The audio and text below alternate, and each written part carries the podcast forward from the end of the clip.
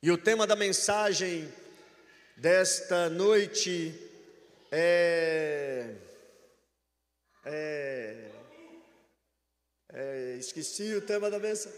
Promessas em tempos difíceis. Aleluia! Não põe o título da mensagem aí dá errado. A glória a Deus. 2 Coríntios, capítulo 1, versículo 3. Bendito seja o Deus do nosso Senhor Jesus Cristo, Pai das misericórdias e Deus de toda consolação, que nos consola em toda nossa tribulações, para que com a consolação que recebemos de Deus, possamos consolar o que estão passando por tribulação. Pois assim, como os sofrimentos de Cristo transbordam sobre nós, também por meio de Cristo transborda a nossa consolação. Se somos atribulados, é para consolação e salvação de vocês. Se somos consolados, é para a consolação de vocês, a qual dá paciência que suportarem o mesmo sofrimento que nós estamos padecendo. Versículo 7: A nossa esperança em relação a vocês está firme, porque sabemos que da mesma forma que vocês participaram dos nossos sofrimentos, participam também da nossa consolação. Irmãos, não queremos que vos que vocês não que vos, não queremos que vocês desconheçam as tribulações que sofremos na província da Ásia, as quais foram muito além da nossa capacidade de suportar, a ponto de perder a esperança da própria vida. De fato, já tínhamos sobre nós a sentença de morte, para que não confiássemos em nós mesmos, mas em Deus, que ressuscita os mortos. Ele nos livrou e continuará nos livrando de todo o perigo da morte. Nele temos depositado a nossa esperança de continuará nos livrar, enquanto vocês nos ajudem com suas orações. Assim, muitos darão graças por nossa causa pelo favor a nós concedido, em resposta às orações de muitos. Pai, aqui está a tua palavra, Deus. Fala conosco, Deus. Queremos ouvir a tua voz, não a voz de um homem, mas a tua voz através de um homem. Que não seja algo meu, mas que seja teu, Jesus. E que o Senhor ilumina os olhos do nosso entendimento pela presença neste lugar do Teu Espírito Santo e da Trindade do Senhor. Nós somos gratos a Ti. Obrigado, Senhor. Pode se assentar, meus queridos. Quando nós falamos de promessa, nós achamos que promessa é um bem material. Não deixa de ser. Nós atrelamos muitas das vezes promessas a algo que está sobre esta terra. Deus pode nos fazer prosperar? Pode, Deus é soberano, Ele é dono de tudo. Mas a promessa não está atrelada a esta terra, a promessa não está atrelada a momentos fáceis da nossa vida. Paulo estava passando por uma situação complicada na igreja de Corinto, Paulo implantou esta igreja. Paulo começa a discipular esta igreja. Mas esta igreja, ele recebe uma direção. E ele escreve então a sua carta, porque esta igreja tinha problemas dentro dela problemas de divisão, problemas de facção irmão contra irmãos, como diz no capítulo 6, vocês deveriam julgar o mundo e vocês levam as suas causas para o mundo julgar vocês. Esta igreja tinha problemas de casamento, e no capítulo 7, Paulo precisa tratar sobre casamento.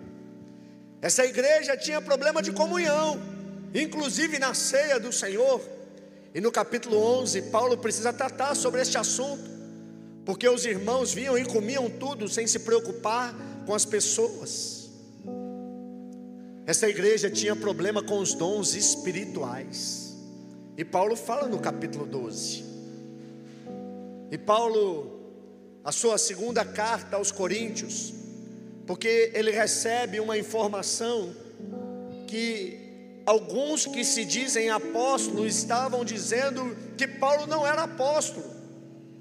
Se você ver no primeiro capítulo, primeiro capítulo, versículo 1 de 2 Coríntios, ele fala: Paulo, apóstolo de Cristo Jesus. Porque ali se levantou uma facção dizendo que Paulo não era apóstolo de Jesus. Paulo então escreve a segunda carta à igreja de Corinto, no momento de perseguição, querido, onde a palavra diz que até a esperança pela vida se desfaleceu. Paulo não estava no momento fácil da sua caminhada, mas ele revela promessas para nós no capítulo 1, porque promessa também é para os tempos difíceis, querido. Promessas é para momentos difíceis. E é nesse momento que nós nos esquecemos das promessas de Deus. Em primeiro lugar, no versículo 3, ele fala uma palavra bendito. E essa palavra ela é usada específica e exclusivamente para a pessoa da Trindade. E ele diz: Bendito seja Deus. Em primeiro lugar, existe uma promessa: você tem um Deus. Você tem um Deus, e o teu Deus, ele é soberano, querido. Ele está acima de qualquer problema, ele está acima de qualquer dificuldade, ele está acima de qualquer desafio. Você tem um Deus que é um Deus presente, porque um dos seus atributos é a onipresença. Ele está aqui, Ele está na sua casa, Ele está em todo canto deste mundo, do universo. O céu não pode deter a glória, por isso que a palavra diz que os seus pés estão como plantas nesta terra.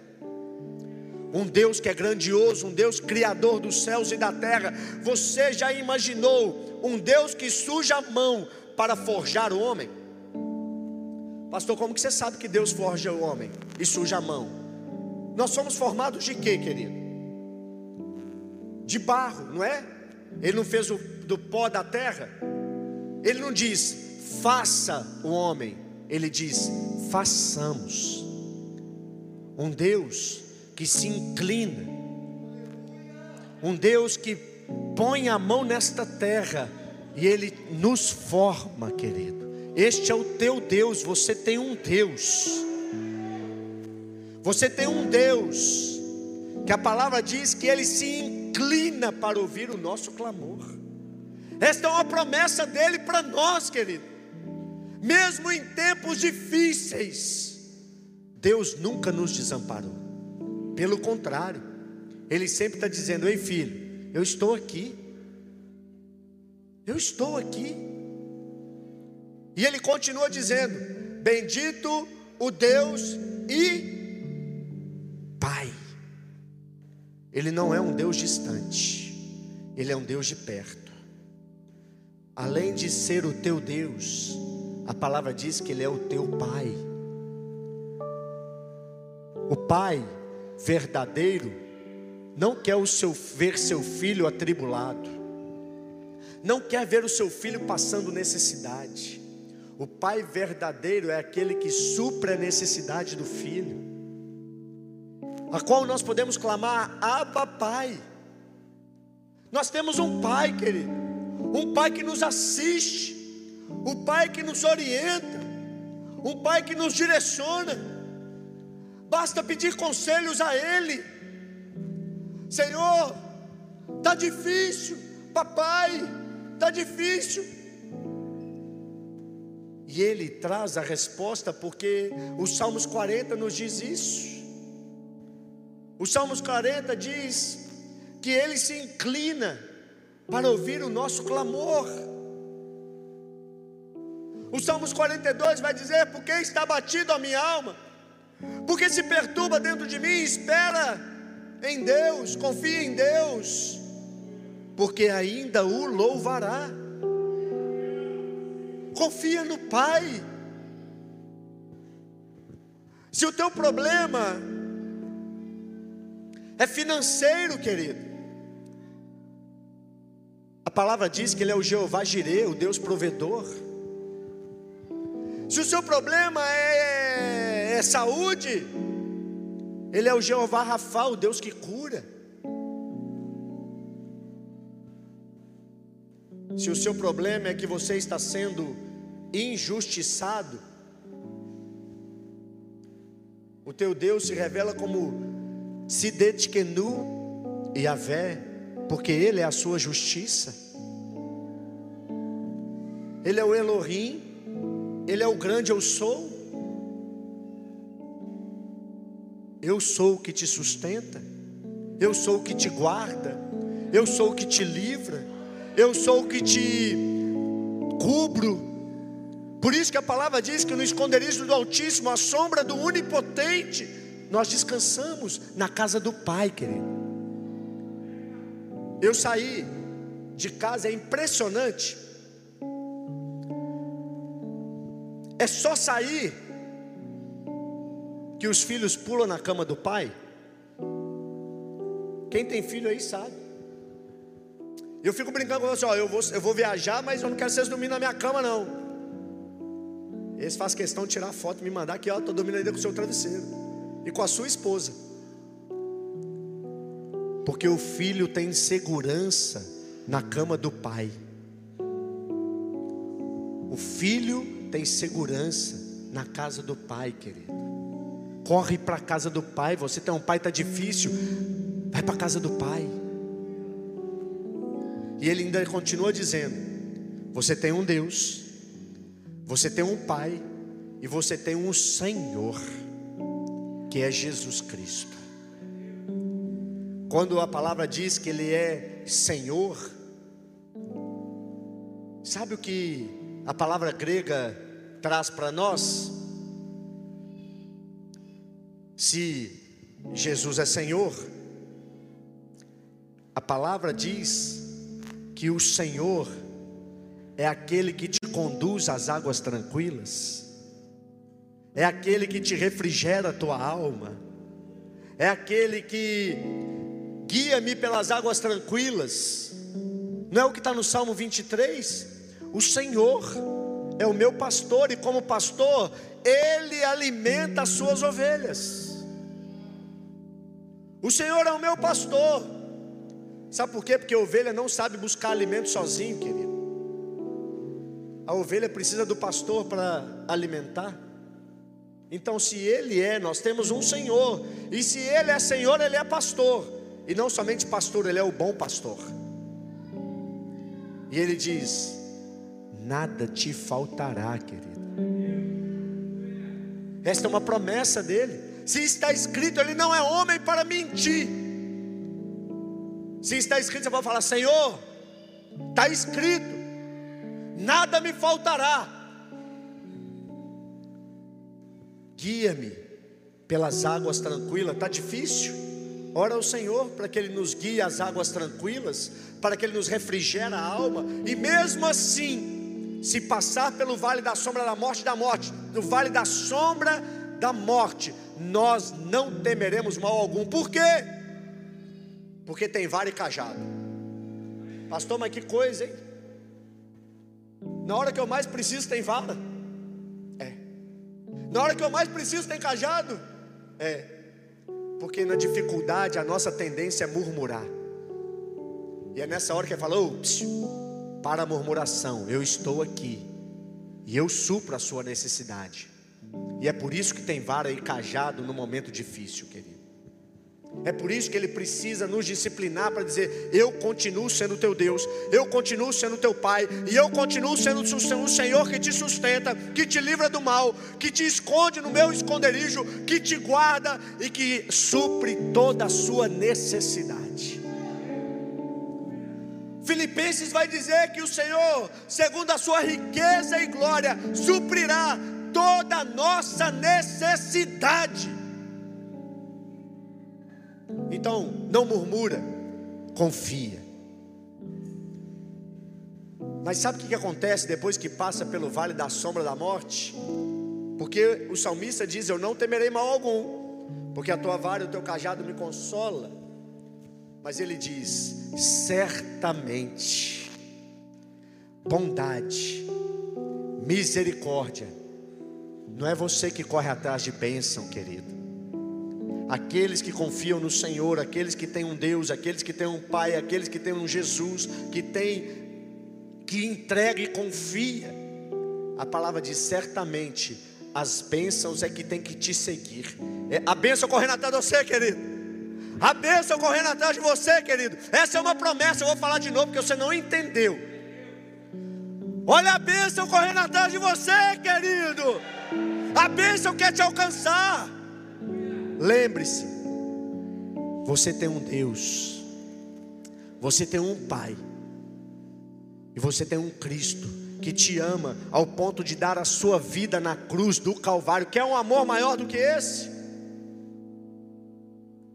Tem hora que a gente olha para a palavra e diz assim: Coitado de Daniel, foi lançado nas covas dos leões. Coitado é dos leões, querido, que teve a sua boca fechada pelo Deus de Daniel. Faminto, morto de fome. Ei, fecha a boca, leão, porque ele é meu. Coitado é do leão, querido. Oh! Teu Deus é um Deus de promessa e a Bíblia está repleta de promessas. Querido. Não é uma promessazinha qualquer, não. Quer ver uma promessa?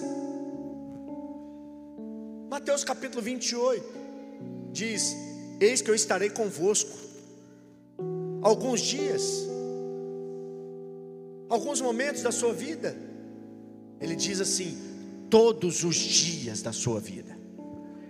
É uma promessa, querido. Você não está sozinho, você não está sozinha. Você tem um Deus, Cristo, que caminha todos os dias contigo. Mas em segundo lugar, se você continuar lendo, você tem um Deus, você tem um Pai, você tem um Senhor. E este Pai, a palavra diz que Ele é Pai das misericórdias. Bendito seja o Deus, o nosso Senhor Jesus Cristo. Bendito seja o Deus e Pai do nosso Senhor Jesus Cristo. Pai das misericórdias. Sabe o que é misericórdia? É alguém que se compadece da necessidade do outro. O teu pai se compadece da sua necessidade não somente ele se compadece, mas ele age para te tirar desta necessidade, querido. Sabe o que é interessante? Que a palavra diz que ele não tem misericórdia, mas foi ele que gerou a misericórdia,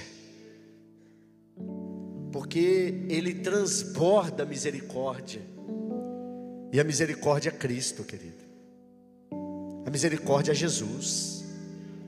Mas Ele não é somente Pai da misericórdia. A palavra diz que Ele também, Pai da misericórdia e Deus de toda consolação. Sabe o que é consolação?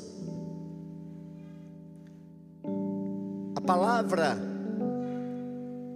grega para Espírito Santo é, vai chegar aqui. Paracletos. Paracletos. Essa palavra consolação é paracleses. Porque ele é o pai da consolação. João 14 diz que Jesus ele subiria aos céus e que ele enviaria um consolador, Paracletos. Porque o que Deus nos dá para nos consolar é algo que é dele. O Espírito Santo foi é do Pai, enviado a Cristo e recebido por nós para nos consolar. E ele diz ainda que ele é pai de toda consolação. Ele é o pai da consolação. Mas é de qualquer consolação? Não de toda consolação. E ele diz que nos consola.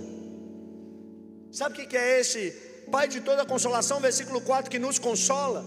Aí a palavra agora muda. A palavra agora não é só alguém que quer te aconchegar nos momentos difíceis, que quer te abraçar nos momentos difíceis, que quer enxugar a sua lágrima, que quer acalmar o nosso coração angustiado. Mas esta palavra que diz que Ele é o Pai de toda consolação, que nos consola, porque é algo que é real. E a palavra grega que nos consola é Ele te chama para perto. Ou seja, Ele não só te consola por causa da e compadece da nossa necessidade, mas Ele te chama, filho, vem para perto. Vem para perto que eu vou mudar este cenário. Porque o teu pai nunca perdeu uma guerra e uma batalha, e não vai ser a nossa que ele vai perder. E ele está dizendo que nos traz para perto em todas as nossas tribulações. Na hora da tribulação, querido, esteja perto do Pai. Fala, papai, está vindo tiro de tudo quanto é lado, papai.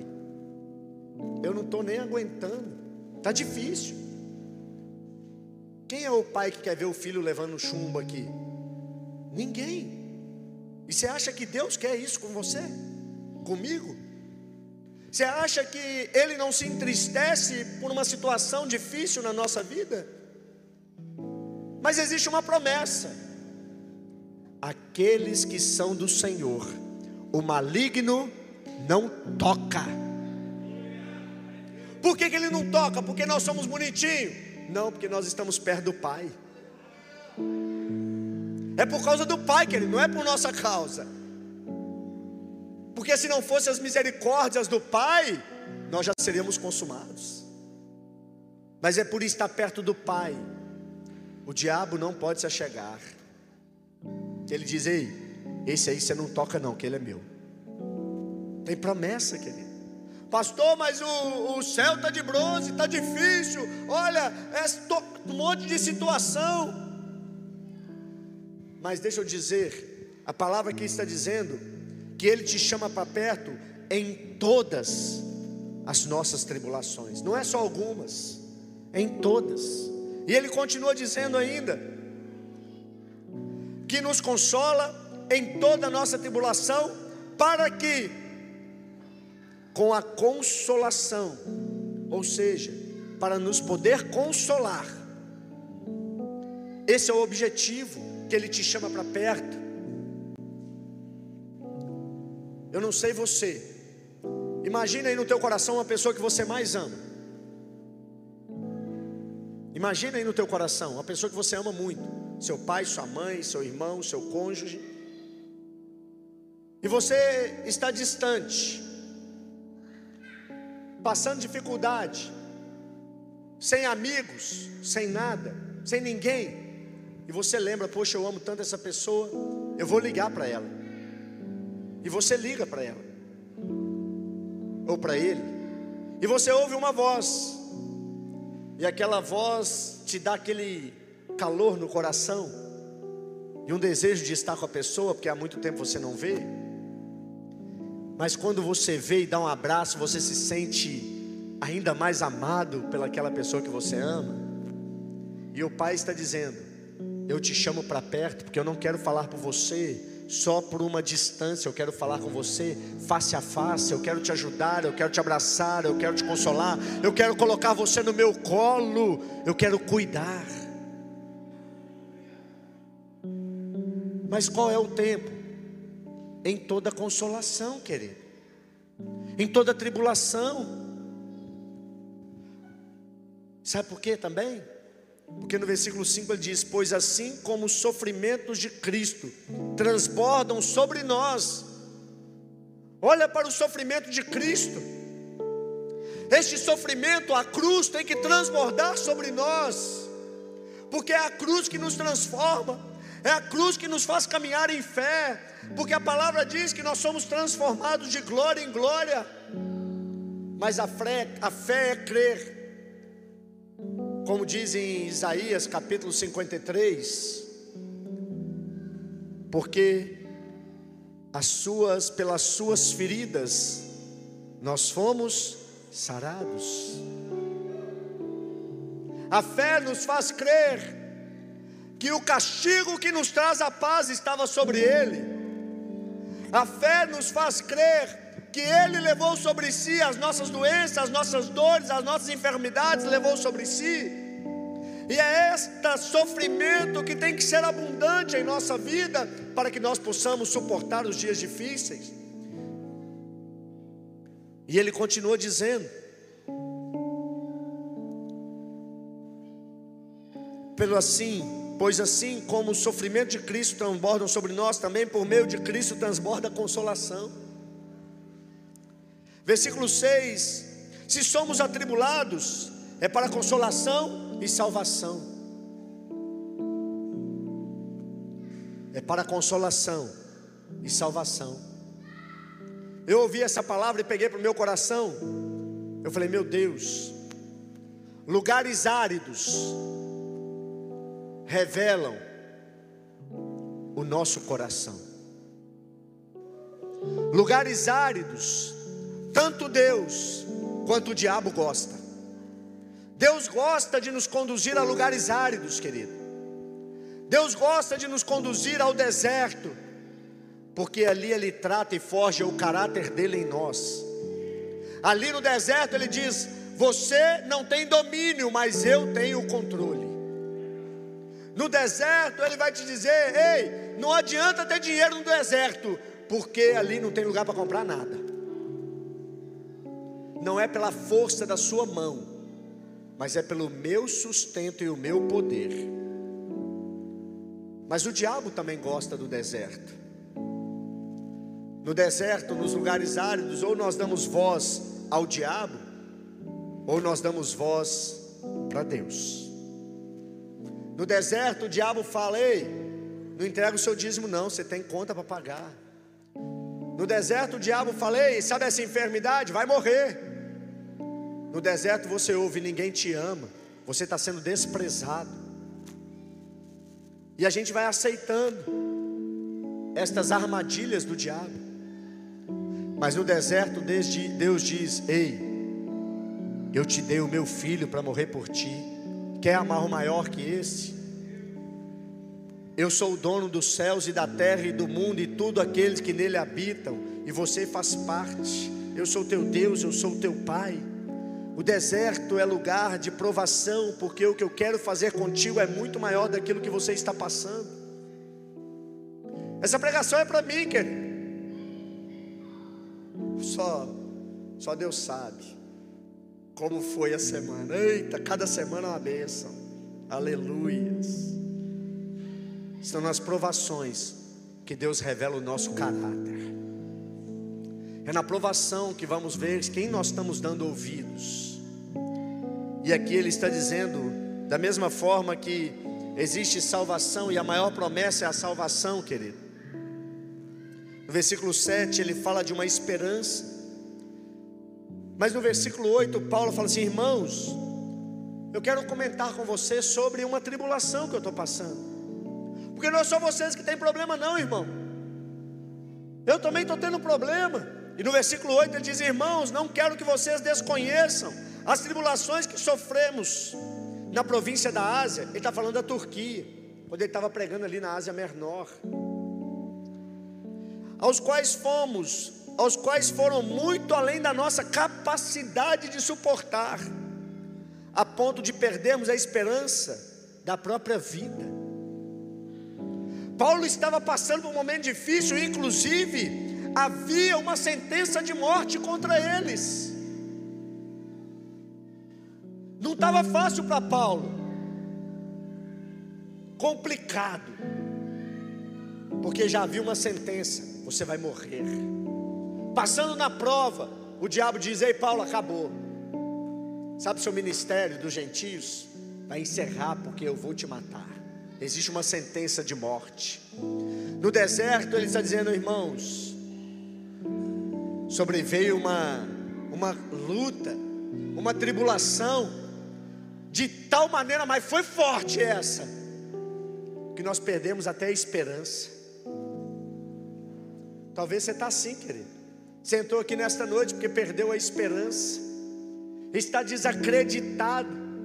Talvez você entrou aqui hoje dizendo: ah, eu vou nesse culto, mas eu não entro mais na igreja.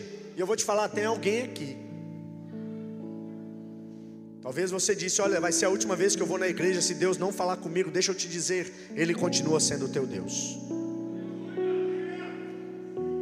Ele continua sendo o Senhor da tua vida. Se quiser me procurar depois, a gente ora.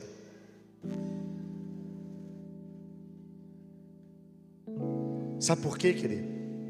Sobreveio uma luta tão grande ao ponto de desfalecer, até a esperança nós perdemos perdemos a esperança. Ele continua dizendo, versículo 9: De fato já tinham sobre nós a sentença de morte. E sabe por que, que veio a sentença de morte, querido? Porque Deus permitiu a sentença de morte. Sabe por que, que muitas das vezes vem situações difíceis na nossa vida? Continua lendo o versículo. Versículo 9 para que não confiássemos em nós mesmos, mas em Deus. Muitas das vezes na nossa vida a gente se acha. Muitas das vezes na minha vida eu me achava, querido. Muitas vezes na minha vida eu falei assim: nossa, vai ser tremendo. Se tem uma coisa que eu fazia bem era vender. Estava dando meu testemunho. Num determinado ano da história, eu era corretor de imóvel. E de repente, no final do ano, eu estava com cinco vendas que ia me dar uma comissão de 50 mil reais, todos os clientes aprovados na caixa e com contrato assinado para a compra do imóvel. E eu disse para minha esposa: Olha, nós vamos entrar um ano bem demais, 50 milzinho vai cair na conta. Esse ano vai ser, a promessa vai se cumprir. Tem sido bênção. Sabe o que aconteceu? Deus falou assim: matricula no seminário. Em dezembro deste ano eu me matriculei no seminário. Foi só fazer o pagamento, querido. Misericórdia. Todas as vendas caíram. Cadê os 50 mil? foi embora. Nem entrou, já estava fazendo conta, nós não vamos fazer isso. Só, na, só de pensar eu já estava endividado de tantas coisas que eu ia fazer, querido. Eu fiquei endividado no sonho. Eu falei, meu Deus, o que está acontecendo? E se não bastasse, foram dez meses sem vender nada. Nada. Sabe qual era a resposta de Deus? Eu vou te ensinar a depender de mim e não do dinheiro. Meu querido, não deixou de ser o ano da promessa, não. Foi maravilhoso, mas não foi fácil. Arroz, feijão, arroz, tomate e frango. Eu falava com minha esposa, já estou vendo até as peninhas aqui saindo. Quase um ano comendo arroz, feijão e frango. E foi luta, querido. Sabe por que, que às vezes quando a gente se acha demais, Deus precisa abaixar o nosso ego e dizer, ei, você esqueceu que quem está fazendo tudo sou eu? Você esqueceu que não é de você? E às vezes a gente esquece que é confiar na força do nosso braço. E Deus então envia a tempestade, sabe para quê? Porque Ele precisa te parar, querido. Porque senão você vai esquecer dele. Talvez eu iria me esquecer dele, querido. Talvez nem aqui eu estaria. Não, meu negócio agora é dinheiro. Olha aqui, 50 mil. E eu quero, eu quero, eu quero. Deus falou: Eu preciso te parar. Eu preciso te dar um choque. Você está esquecendo quem que governa a sua vida. E ele me paralisou, querido. Levou no vale da sombra da morte. Você imagina dez meses trabalhando sem entrar um real. Minha esposa tinha acabado de ganhar bebê. Tinha acabado de ter o Lorenzo. Nós fomos para o hospital para ganhar neném, querido. Eu não tinha dinheiro nem para abastecer o carro. Eu falei, meu Deus, como que eu vou sair desse hospital, querido? Eu falei, meu Deus do céu. Mas nós temos um Pai, que Ele não te deixa ser tentado além da capacidade que nós podemos suportar. Aquele dia do hospital, querido, a gente sem dinheiro nenhum. Deus usa um irmão, esse irmão me liga, pastor, quero te abençoar Parabéns pelo nascimento do seu filho. Você olhou a sua conta? É, para que eu vou olhar a conta? Falei, meu irmão, não olhei ainda não. Eu acho que eu nem tenho conta mais. Olha lá na sua conta que eu tenho um presentinho para você. Eu falei, ai papai. Quando eu abri a conta tinha 500 reais, querido. Falei, Deus, hoje eu vou poder sair do hospital com meu filho. Ele não tinha berço, não tinha colchão, não tinha nada. Eu falei, Senhor, se o Senhor diz que é para eu depender, eu quero aprender a depender do Senhor. Mas ensina-me, Senhor. Não me deixe murmurar, não me deixe desistir, porque não é fácil, querido. Um dia minha esposa me ligou, eu falei, cortaram a minha luz, cortaram a minha água, ainda mandaram me prender ainda. Eu não pagava conta de água, não tinha dinheiro, de luz. E eu falava, Deus, o Senhor sabe que eu não sou assim, Pai. O Senhor sabe que eu não quero enganar ninguém. Dias difíceis, querido. E ela diz assim: Por que, que você contou para o pastor o que está acontecendo? Eu falei, Tatiana, eu não falei nada para o pastor, não. Se Deus falou que é para depender, eu estou dependendo é dele. Pois é, ele chamou a gente para conversar. E ele falou: Por que, vocês estão passando necessidade sozinho? Eu falei, mas eu não falei nada, não. Meu querido, nós fomos no culto na quarta-feira, o pastor nos chamou. Não tem vergonha de falar, não. Mas entrou uma compra lá em casa que não cabia nem meus filhos dentro do carro. Entrou tanta compra dentro do meu carro eu e a minha esposa, o Lucas, Lourenço novinho, nós ajoelhamos, começamos a chorar. E falei, Deus, só o Senhor para fazer algo desta forma. Eu tive que começar a abençoar, porque senão ia perder alimento. Não está nem na mensagem isso aqui, mas eu tenho certeza que alguém precisa ouvir isso aqui, querido. Deus precisou me parar. Porque eu era bom no que eu fazia. Com 15 dias, quando eu entrei no mercado imobiliário, eu vendi quatro apartamentos com 15 dias. E Deus falou assim: Ei, você está se achando, eu preciso te frear, para alinhar o teu coração comigo.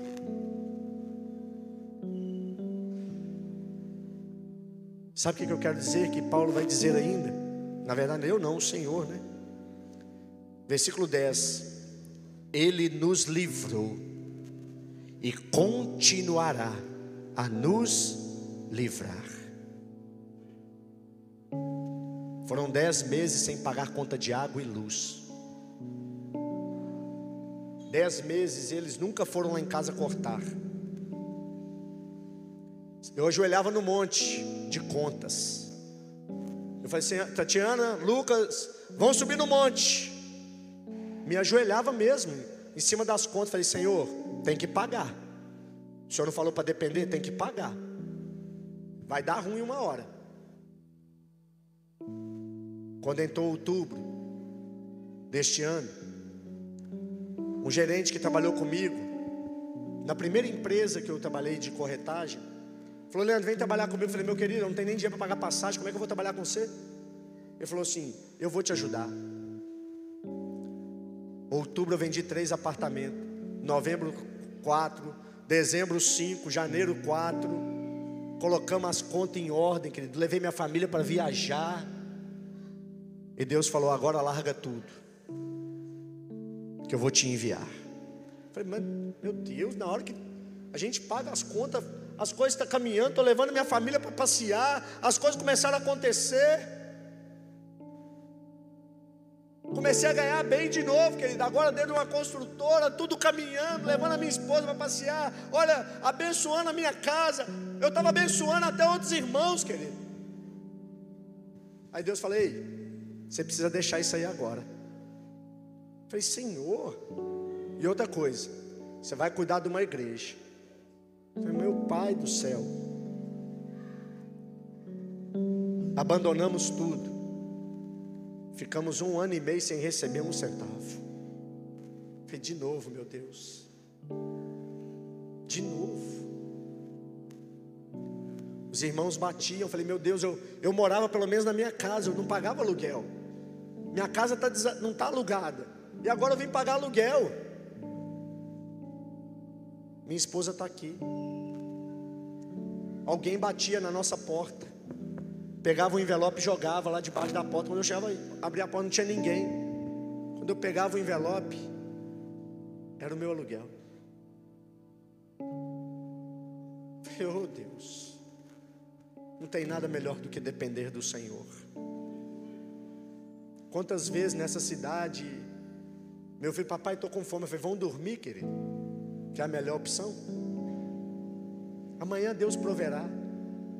Na manhã alguém batia na porta, jogava o envelope, a gente fazia uma comprinha lá para casa. Não é fácil não, querido. Mas é o melhor lugar para estar. É na dependência do Senhor. Porque o Senhor nos livra e continuará a nos livrar. Eu creio nessa palavra. Eu creio nesta palavra que Ele nos livrou e continuará a nos livrar. Porque Ele está apontando para algo, querido, para uma promessa que não faz parte desta terra ele aponta para um reino, ele aponta para o seu reino, onde o teu trono é de justiça e glória, onde o teu trono, ele é o trono de amor, ele é um trono onde não deixa faltar nada, neste lugar não há choro, não há tristeza, não há doença, esse trono é um trono justo. Aí sabe o que aconteceu, querido? As coisas começam a caminhar. A igreja começa a crescer. Passamos a sermos sustentados pela igreja. Começamos a decolar. Compramos um lote, falei, minha esposa, nós vamos sair do aluguel, porque nós vamos, nós vamos construir. Olha, eu dou seis meses para a gente construir a casa. Uma semana que eu tinha comprado o lote. Sabe o que aconteceu?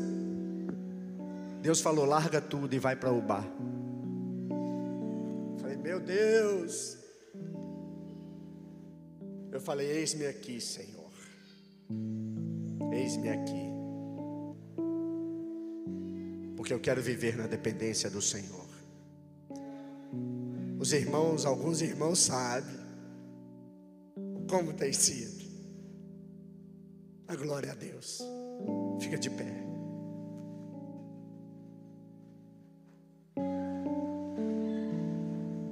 O que, que tem sido difícil para você, querido? Quem sabe essa situação se levantou porque Deus também precisa te frear. Quem sabe essa situação se levantou porque Deus precisava te paralisar, porque senão ia morrer. Quem sabe essa situação se levantou para você entender se que o teu Deus não dorme, o teu Deus não, não, não dormita, o guarda de Sião não dormitará, foi pregado hoje de manhã, Salmo 121.